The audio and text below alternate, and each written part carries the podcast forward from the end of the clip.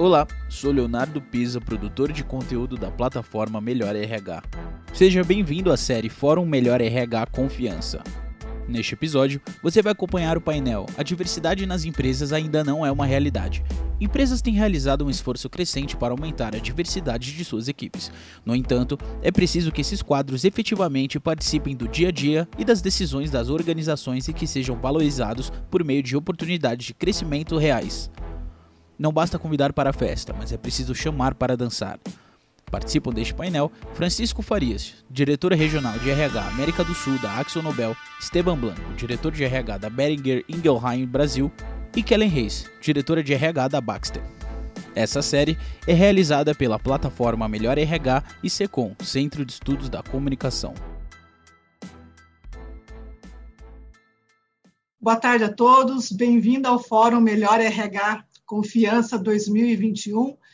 Toda a programação do Fórum este ano será voltada aos principais debates do setor, em meio a um cenário complexo, volátil e de grandes incertezas. E nesse painel nós vamos falar sobre diversidade. Eu sou Kellen Reis, diretora de RH e Talent Lead para Américas na Baxter, e tenho o prazer de conversar com meus amigos Francisco Farias, diretor regional de RH América do Sul na Axo Nobel, e Esteban Blanco, diretor de RH da Beringer Brasil. Nunca sei se eu falo certo, Esteban. Boa tarde, bem-vindo. Falou certo. Boa Falei tarde. certo. Obrigada. Bem-vindo, Francisco. Boa tarde, Kellen. Prazer estar aí com vocês.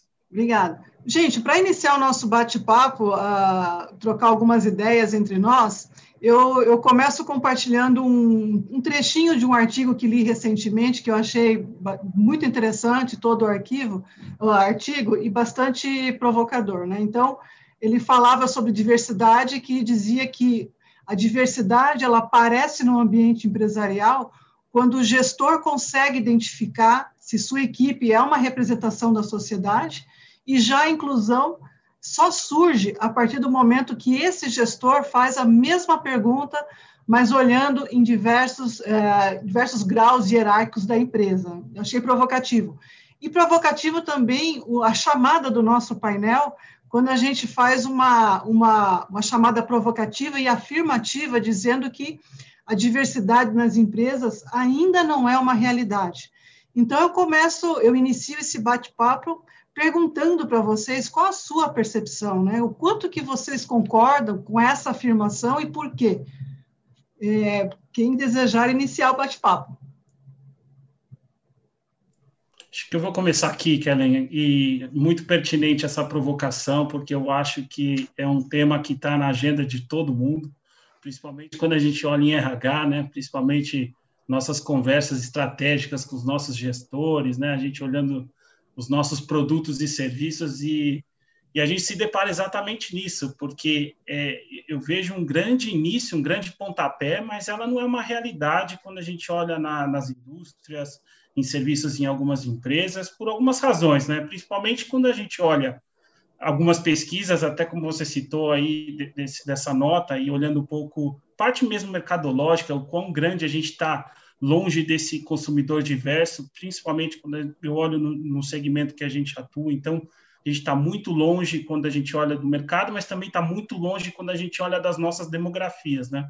Porque, principalmente nos últimos tempos, para RH, essa questão dos nossos analytics e, e demografia é um, é um grande ferramental para a gente olhar um pouco do que você está provocando a gente.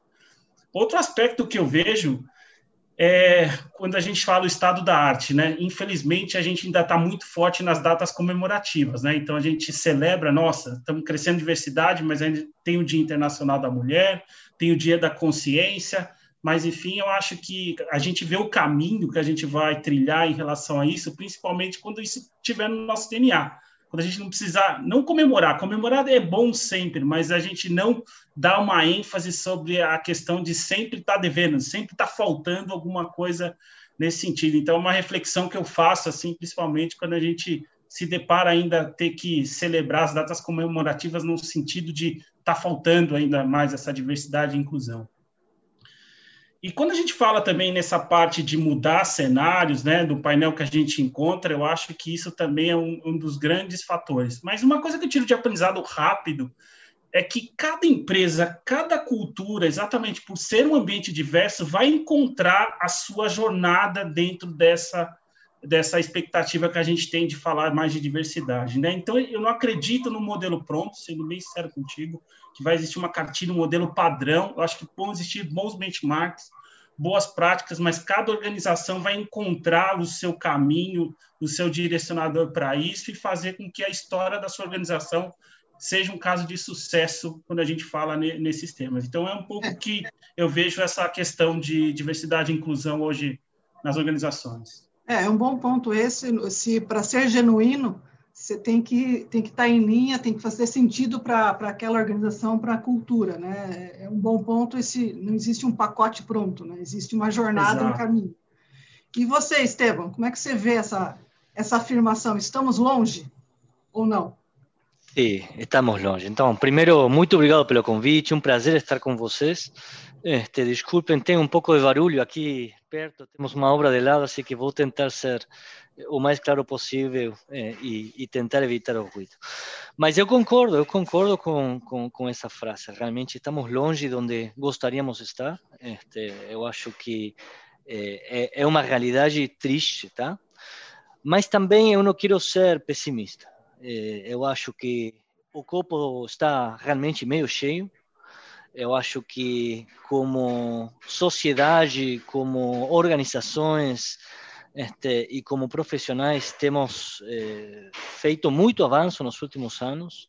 Eu acho que, a nível cultural, estamos trabalhando temas muito importantes dentro das organizações que favorecem essa inclusão que estamos procurando e que, e que com certeza, al menos na minha experiência, temos, eh, temos visto avanços, eh, avanços incríveis, especialmente neste último ano de pandemia, tá? Este, e, e, e, falo temas culturais tipo speak up, temas culturais de co-criação, de metodologias de trabalho que favorecem eh, menor jerarquização dentro das organizações, dando lugar a diferentes maneiras de pensar este, que, que acho que todo eso eh, vamos a ver muita, eh, muito, muito impacto nas organizações. Agora, obviamente, queremos mais.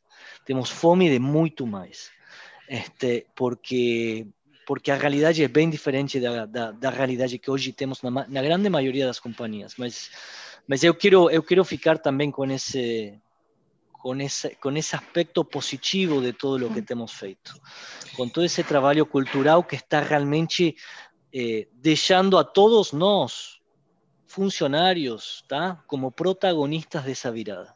Y ya no es tanto una área de regalo o un líder en particular, sino que es un movimiento que está, está de abaixo para cima para mim, dentro uhum. das organizações. E por isso é que sou, sou positivo nessa transformação que, que, que eu acho que estamos nessa jornada de transformação. É. Eu vou, esse ponto de, de sermos positivos e o nosso papel nessa jornada, eu quero explorar um pouquinho também com, hoje. Antes disso, deixa eu trazer um, um ponto, agregar um ponto à nossa conversa. Você falou, Estevam, nós queremos mais, né? Uh, eu estava vendo um estudo da McKinsey de 2017 e nesse estudo indica que as organizações com maior diversidade de gênero, né, nas, nas, equipes executivas, uh, são 21% mais propensas a ter lucratividade acima da média. Bom, esse é um estudo em meio a tantos outros estudos que nós é, temos visto nos últimos anos. Então, minha provocação agora para vocês, na percepção de vocês, se os estudos comprovam o poder da diversidade e inclusão nas organizações, por que ainda falta muito? Né? Por que, que no seu entendimento, quais são as principais barreiras que é para as empresas é, realmente abraçarem a diversidade em suas organizações? Talvez eu comece com o Esteban agora, Francisco. Inverter? Então, as principais barreiras, eu acho, sinceramente, que têm que ver com, com antigas maneiras de pensar, com vieses conscientes e inconscientes, tá? Este, e, e, e, desafortunadamente, eh, maneiras de pensar que tem que mudar. Eh, novamente, eh, eu acho que a pandemia trouxe um aprendizado tão forte para todos nós, eh, que, que, que, tivemos que esquecer de muitas coisas de como funcionava a vida antes, tá? Porque a realidade hoje é outra. Então, temos aprendido, temos, eh, temos errado en ese, en ese, en ese aprendizado eh, y temos nos reinventado y estamos constantemente nos reinventando. Estamos aprendendo ainda hoje do, da pandemia. Eu acho que, que, que, que é uma lição para todos nós eh, eh, que podemos aplicar em muitos aspectos da vida eh, e diversidade e inclusão com certeza tem que ver com, com esses aprendizados.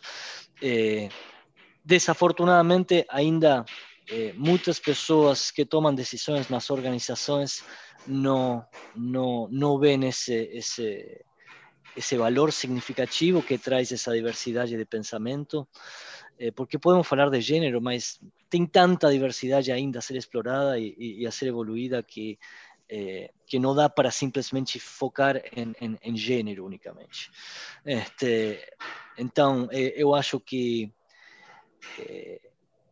eso está mudando, ese mindset eh, dos líderes está mudando, as gerações novas não aceitam a falta de diversidade. Eu acho que eh, isso tem que ver com muitas questões culturais que têm dado certo, muitas pessoas têm se empoderado neste tema, têm participado de grupos de afinidades dentro de, das suas companhias e têm começado a mudar realidades. E eu falo sempre que quando a mudança está chegando de, de, de baixo para cima, é, é quando realmente vai dar certo. Sendo, deixa eu explorar um pontinho antes de passar ao Francisco. Uh, você disse quando a, a mudança começa de baixo para cima. Você vê que você vivencia isso na realidade uh, esse, esse despertar, né, esse, esse pedido né, nas organizações de, de, de, dos funcionários em haver essa mudança, você acha que isso vem mobilizando de cima para baixo também? Isso está acontecendo? Eu acho, eu acho que está acontecendo em, em, em via dupla, né? Este, e, e como eu falei, eh, tem novas maneiras de trabalhar, tanto que falamos hoje de futuro de trabalho, tem novas maneiras de trabalhar que realmente implicam diversidade em quanto a hierarquias, diversidade em quanto a conhecimento, e todos têm uma voz eh, protagonista nesse, eh, nessa nova maneira de trabalhar. Então, eu acho que está chegando em via dupla, de, de, de, acima para embaixo, mas de, de embaixo para cima, com certeza. E com as gerações eh, novas, vamos falar con otro olhar, con otra, con otra prioridad, de sustentabilidad, de, de, de aprender, de, de, de, aprender de otras culturas, de aprender de otras maneras de pensar. Este, entonces, eu acho que eh, más que nunca vejo eh, ese, esa luz no final do, do túnel. Este, claro que eh, também precisamos ações afirmativas nesse caminho. Sem dúvidas. Francisco, que, no seu entendimento, quais seriam as principais barreiras para que realmente as organizações abracem o poder da diversidade e inclusão? Ah, foi muito legal o, o, seu comentário, Kellen Esteban. Principalmente, vou pegar alguns ganchos importantes, porque eu acho que foram um pouco comuns na, na, na AXO mas essa questão dos vieses inconscientes e conscientes foi um grande aprendizado. Esse ambiente pandêmico, eu acho que ele fomentou algumas novas uh, características, principalmente disruptivas, do que algumas verdades que a gente carregou aí na nossa carreira por alguns anos, e de repente elas foram quebradas. Então, acho que até puxando um pouco teu gancho, quando você falou, Kellen, de cultura, eu acho que desmistificou algumas coisas que a gente via no modelo teórico e a gente teve que aplicar da forma prática, né? Quando a gente fala da agilidade da tomada de decisões, quando a gente fala de conhecer o outro, a necessidade do outro, saúde mental, saúde e integridade física. Então, eu acho que fomentou algumas coisas muito importantes quando a gente olha por organização, mas acho que o mais interessante na Axo aconteceu um modelo um pouquinho diferente do que o Estevam comentou, que foi de baixo para cima, então, a diversidade aqui ela, ela floresceu principalmente por iniciativas de grupos de funcionários. Então, a gente tinha um grupo para falar da Suax, Nobel, e um dos aspectos fortes que aconteceram com isso foi a, a, a Suax Nobel gostaria de ser mais diversa, então partiu de cima. e aí você olha um pouco os desenhos estratégicos, o quanto isso é importante, mas eu acho que ecoou uma voz muito legal para a gente aprender aí como, como, como operar nessa questão. A gente teve iniciativas muito fortes quando a gente falava de inclusão de gêneros, porque se falava, se falava, se falava, mas quando você olhava as estatísticas, não refletiam a realidade. Então, acho que está uma discussão muito mais aberta, uma discussão muito mais consistente. E outra, os nossos executivos, que acho que aí entra um pouquinho o que o Esteban falou, se comprometerem com ações afirmativas, então assinando pactos de mais inclusão, assinando é, programas interessantes, porque fazem isso sair do DNA da empresa. Né? A gente é uma empresa holandesa, mas eu acho que esse grande empurrão sobre essa necessidade que saiu de baixo e a reação de cima ajudou bastante. E a gente também começou a trabalhar muito legal as discussões dos grupos LGBTQI, então foi muito, muito legal essa, esse aprendizado, porque era algo que a gente precisava trabalhar na, na, na, nas empresas, mas dentro da empresa, dentro da Axo. Mas uma coisa que foi interessante é que a gente começou a celebrar a diversidade de uma forma coletiva, Kelly, não foi de uma forma individual, acho que foi esse um dos grandes aspectos disruptivos que a gente começou a aprender, e aí a gente começou a realmente entrar nesse mood, nessa nessa vibe de mudança, né? A gente quer mudar um pouco o status quo. Então, que, algumas histórias passadas a gente quer fazer diferente para essa nova geração que está vindo, mas o legal é que todo mundo, dentro da sua particularidade, individualidade, entrando nessa mudança. Então, foi um dos aspectos que... que foi esse estalo, Francisco? O que, que aconteceu? Vocês conseguiram virar essa chave do, do ponto de vista coletivo? Do coletivo foi exatamente quando você está em crise, Kellen, você precisa estar tá junto. Você, uhum. você se importa mais com o outro. Então é engraçado, né, que a gente fala que está cansado desse mundo virtual e coletivo, mas eu sei, eu sei o que o outro está precisando de mim eu sei qual, o, o, o que, que, é o calo que aperta. Então, ele forçou de um aspecto mais coletivo, né? Cada necessidade individual, mas você indo para o coletivo, que eu posso me importar mais com você, posso me preocupar mais com você, eu posso saber exatamente do que te aflige. Então, eu acho que sair um pouco da individualidade do pacote de diversidade e inclusão e celebrar isso de uma forma mais com todos, até quem não conhecia começou a se interagir com, com o assunto, isso é que ganhou a força na, na, na organização. E você acredita que, que isso veio muito forte por conta também da pandemia?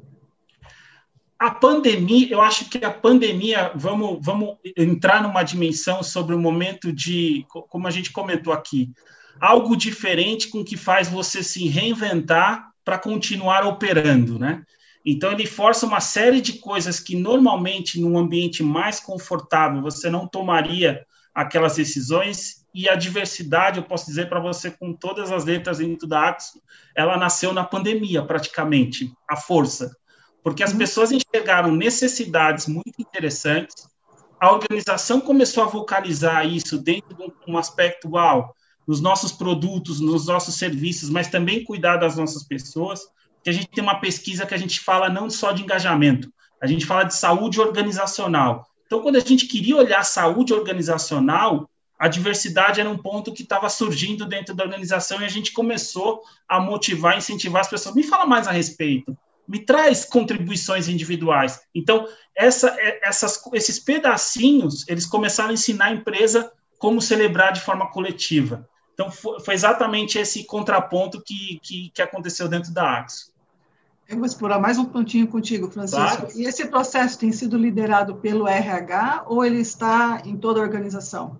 Isso é o que eu fico mais feliz. É, a, o RH está com um papel muito do consultor, muito de ajudar. Isso está vindo da organização. Então, os nossos líderes estão é, tomando isso como propriedade, os nossos funcionários estão tomando isso como propriedade. Então, semana passada eu estava discutindo na nossa networking de mulheres então, o grupo traz aspectos, aspectos para discutir. A gente está tendo iniciativas em grupo, onde eu sou um participante junto com esse grupo, para a gente entender um pouco mais que a Djamila estava falando de inclusão para as mulheres negras. Então, assim, essa construção que não existe esse papel de polícia, quando a gente fala, mas sim de uma grande missão, de um grande ponto de transformação com as nossas pessoas, é que está fazendo a diferença.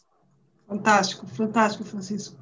Deixa eu, deixa eu pegar esse, esse ganchinho do RH e fazer uma, uma outra pergunta para vocês, que é exatamente assim, quando num processo de transformação cultural com o intuito de, de avançarmos, permearmos a diversidade e inclusão na organização, vocês veem o papel do RH nesse processo, né, para ajudar a, ao mesmo tempo que o RH né, tem um papel para ajudar nessa transformação, mas tem outros players na organização que também possuem um papel relevante, né? não é um tema só do RH. Né? Como é que vocês veem esse ponto? Agora eu vou começar com o Esteban, Francisco. Não, eu acho que em todo o que tem a ver com, com con transformaciones culturales. Eh, claramente, eh, RH, al igual que cualquier otra función, tanto de, apoyo como, como, de, como de negocio, son eh, críticos, ¿no? mas RH no es dona da cultura. RH es una parte a más que va que vai trazer talvez uma temperatura este, y un olhar diferente para discutir este, con, con el resto de las lideranzas.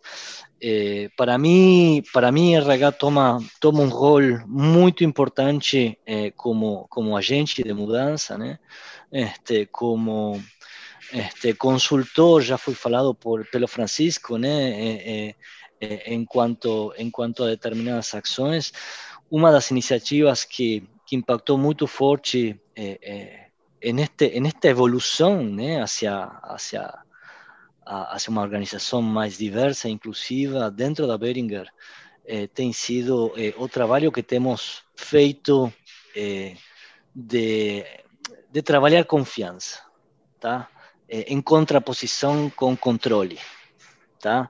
Eh, então, pasando, em, empoderando este, os funcionários, empoderando as médias lideranças, este, passando confiança para assegurar eh, trabalhar um, um, ambiente muito mais inclusivo, muito mais colaborativo, este, tem dado realmente certo. Este, e, e, bom, nesse sentido, diversa, diversos tipos de, de, de dinâmicas podem trazer eh, ambiente. Eu acho que aí é onde RH pode ajudar eh, multiplicando esse tipo de dinâmicas este, e, e, e, levando um tom consistente em toda, em, na organização toda, né? Este, mas eh, a organização e, e, os funcionários têm que estar, têm que ser os primeiros em querer, em querer eh, esse, essa, essa mudança, porque senão não adianta. Este, então, para mim, para mim nesse sentido, eh, tem sido crítico esse trabalho. Eh, novamente, confiança em contraposição com controle, este, que permite eh, trazer eh, o melhor de cada um para realmente o melhor de todos, né? Esse ponto de, de você desenvolver, construir uma, uma cultura baseada na confiança, realmente, ele, ele é algo tão poderoso nas organizações que permeia não só diversidade e inclusão, mas um excelente lugar para se trabalhar. Enfim, se você tem essa base bem fundamentada, realmente ele você permite navegar com tranquilidade, né, com confiança entre diferentes uh, níveis hierárquicos ou organizações, enfim, realmente é, é, fundamental. E você, Francisco, como você vê o papel do RH nesse processo? Acho que muito, muito em linha com o que foi dito pelo Esteban, que é essa questão que o nosso papel é realmente facilitar o processo de transformação, quando a gente diz na, na organização, nos aspectos de diversidade e inclusão, porque exatamente a responsabilidade é da organização como um todo, então não é de uma área X, Y, Z. Então a organização como um todo ela tem essa, essa responsabilidade, né? Sem os nossos líderes, sem a, a organização como um todo, é um processo que não vira, não tem jeito. Então, é, acho que isso a gente tem um papel muito de facilitar essa, essa importância e levar essa prioridade que é um, é um papel de corresponsabilidade de todos, né? Então, todos estão envolvidos nessa, né, dentro dessa questão. Posso dar alguns exemplos que eu acredito que, basicamente, para, para o RH, eu acho que a nossa função volta um pouco disso anteriormente, da consultoria, né? De identificar algumas barreiras internas e a gente ajudar para evitar qualquer resistência na sensibilização desses temas. Eu acho que isso é, é fundamental. Quando a gente olha na nova questão de inteligência de dados e informações para se criar ações afirmativas e que façam sentido na transformação. Eu acho que é um papel novo no RH, um grande player de análise de informação de dados. Eu acho que não é só simplesmente a informação e como esse dado, essa informação gera a transformação, gera o processo decisório. Eu acho que é, é fundamental quando a gente fala, principalmente na gestão de clima, na gestão de talentos, na gestão de mudança, né, como foi dito aqui também. É, um outro aspecto que eu vejo é quando a gente fala principalmente de políticas, né, quando a gente está dizendo, acho que o sistema disse que é uma nova forma de trabalho, então acho que a robustez sobre as novas práticas de políticas, do que, que a gente deve treinar e como conscientizar, acho que a gente tem um papel forte de, de consultoria dentro desse sentido. Você traz um ponto, é, tudo muito importante, Francisco, eu destaco essa questão dos analytics, que façam sentido né, para a organização, o quanto que a gente tem um aprendizado nesse caminho, para que a gente possa nos adaptar, inclusive, à forma como a gente conversa com o negócio, com as áreas funcionais, é, trazer analíticas que façam sentido para essa discussão, com bastante pragmatismo, né? Acho que isso é uma ajuda muito uh, para nós, é, como facilitadores, agentes de mudança, a, a navegar na organização. Acho que você tocou um ponto só para fechar importante sobre isso e eu queria compartilhar uma experiência. É, essa questão dos dados, né, de transformar a informa os dados em informação, acho que tem sido um aprendizado muito grande para todos, e principalmente quando a gente tocou na parte de confiança, né, quando a gente diz do confiança para transformar, eu acho que isso era um grande papel.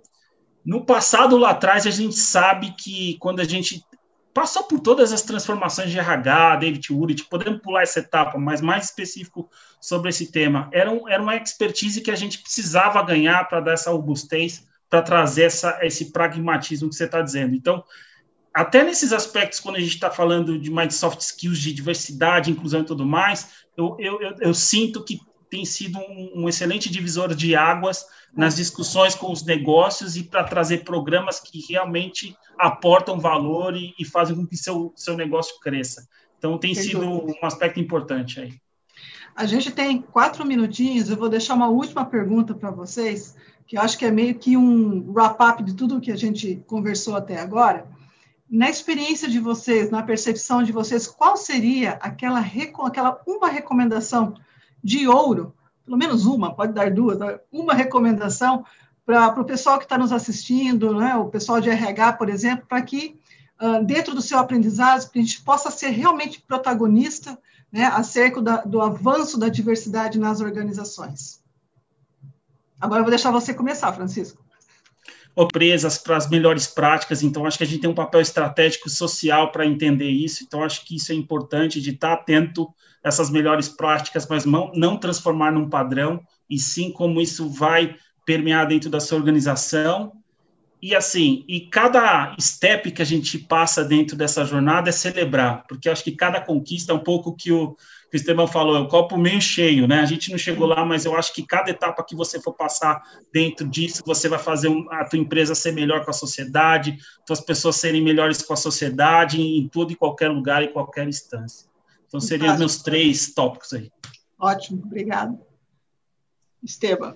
Bom, e, e, do meu lado eu falaria eh, se comprometer, né? Este, não está não está definido, está todo ainda por ser definido. E eu acho que todos, cada um de nós, podemos tomar um rol super relevante eh, nessa transformação. Então, eh, precisamos, precisamos ir para frente com determinação, eh, precisamos aprender nessa jornada este, y reinventarnos también nos. Entonces, ese constante desafío y, y, y, y autoconocimiento eh, también es crítico en esa, en esa jornada pessoal, ¿no? que, que, cada uno de nosotros estamos, estamos eh, levando. Así que compromiso, autoconocimiento, aprendizado, yo acho que esos con certeza son los puntos más relevantes para cada uno de nosotros. Eu acho que vocês fecharam super com chave de ouro, porque eu ouvi aqui humanizar, colaborar, celebrar, é, se comprometer, né? uh, ter determinação, aprender, se reinventar, é, buscar o autoconhecimento, acho que não poderiam ter insights mais valiosos. Então, o nosso papo foi curtinho, mas eu acredito que foi muito proveitoso para todos que nos acompanham. Agradeço imensamente a você, Francisco, a você, Esteban, pela, por esse tempo aqui.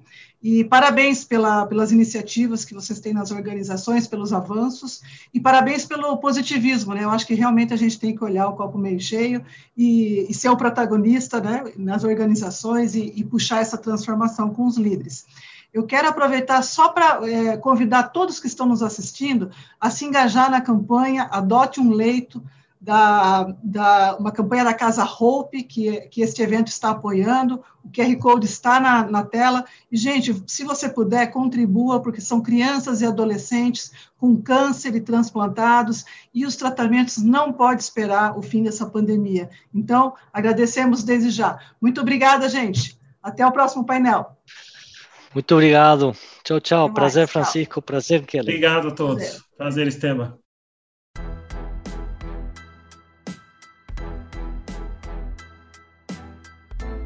Você acompanhou mais um episódio da série Fórum Melhor RH Confiança. Confira a série completa em seis episódios. Até a próxima.